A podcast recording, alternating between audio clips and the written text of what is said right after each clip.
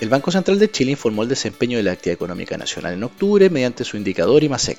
Así, se informó que la economía notó una caída anual de un 1,2% en el periodo, mientras que respecto de septiembre se presentó un alza de 0,5% ajustada por factores estacionales. En términos de sectores, contribuyó positivamente la actividad minera, mientras que la producción industrial y el comercio evidenciaron una contracción. Con todo, la información entregada por el Banco Central de Chile da cuenta de un empeoramiento de la actividad al comienzo del último trimestre de 2022. Al mismo tiempo, las perspectivas para el próximo año siguen siendo débiles, en consideración a condiciones de financiamiento más restrictivas por las mayores tasas de interés, lo que presionará al consumo e inversión y un frente externo con problemas, lo que afecta el desempeño de nuestras exportaciones, entre otros. En base a esta información, ¿qué podemos hacer con nuestras inversiones?